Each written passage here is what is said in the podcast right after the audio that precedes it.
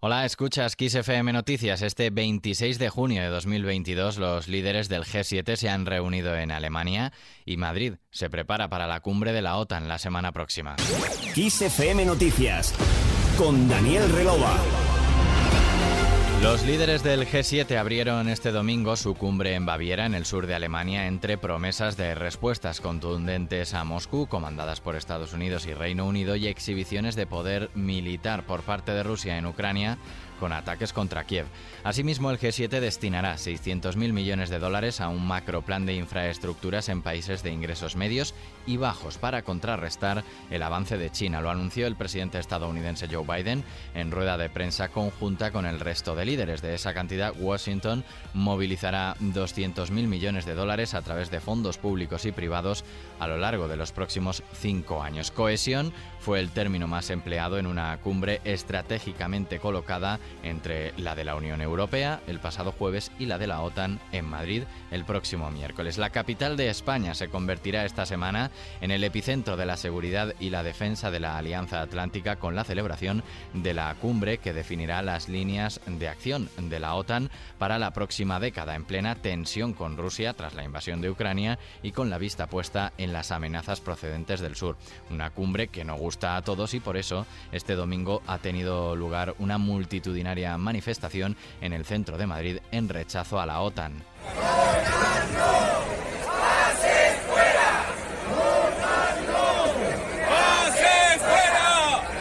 No, bases fuera fue una de las consignas que corearon las 2.200 personas, según la delegación del gobierno en Madrid, que se manifestaron para rechazar la celebración de la cumbre de la OTAN en España y plantear una alternativa a la Alianza Atlántica basada en los principios de paz y desmilitarización.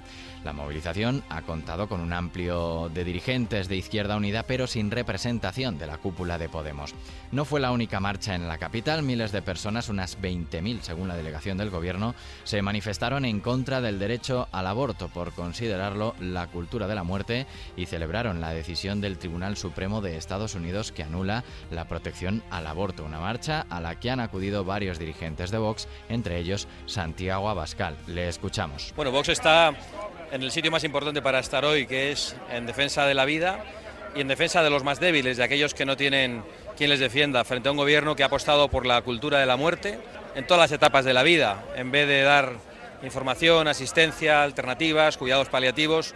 Este es un gobierno que apuesta siempre por la muerte y que no protege a los débiles. yo creo que no hay una causa más justa que la de defender el derecho a la vida, porque sin ese derecho no hay otros derechos. Y creo que estar hoy aquí es, es inexcusable.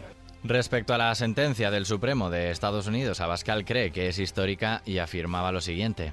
Bueno, es que el derecho es el derecho a la vida. Entonces, en Estados Unidos ha imperado el sentido común y han dicho que no existe el derecho al aborto en una sentencia que es histórica y que da mucha esperanza en todo el mundo, pero que también da mucha esperanza en esta movilización tan importante que ha sido un éxito. Más asuntos. La tragedia ocurrida este viernes en el intento de cruce de cientos de emigrantes a la ciudad española de Melilla sigue sumando muertos, ya son 23, según la cifra oficial, que las asociaciones humanitarias elevan a 37 en medio de críticas a la actuación policial marroquí y la exigencia de una investigación. Una fuente de seguridad marroquí consultada por la agencia EFE sostiene que detrás de este tipo de asaltos son acciones organizadas por redes criminales que controlan los campamentos donde viven los inmigrantes. Este domingo centenares de personas se han concentrado en Madrid para protestar contra esta masacre y han exigido a las autoridades españolas que respeten los derechos de las personas migrantes. Mientras tanto, operarios del cementerio de Sidi Salem, en las afueras de la localidad marroquí de Nador, fronteriza con Melilla, han preparado varias fosas donde las autoridades planean enterrar a los emigrantes muertos durante este intento masivo de acceso a la ciudad autónoma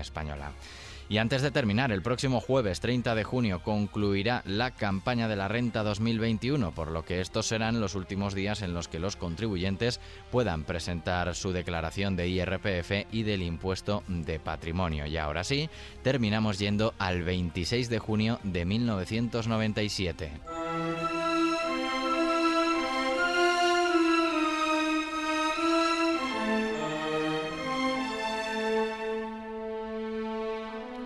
Este domingo se cumplen 25 años desde que se publicó Harry Potter y la Piedra Filosofal, la primera entrega del niño mago más famoso de todos los tiempos. La primera tirada tuvo solo 500 ejemplares, de los cuales 300 fueron directamente a las bibliotecas británicas y fue corta por las dificultades que encontró la autora J.K. Rowling para que alguna editorial la publicase y es que fue rechazada en repetidas ocasiones hasta que Bloomsbury decidió darle una oportunidad. En muy poco tiempo Harry Potter se convirtió en todo un fenómeno.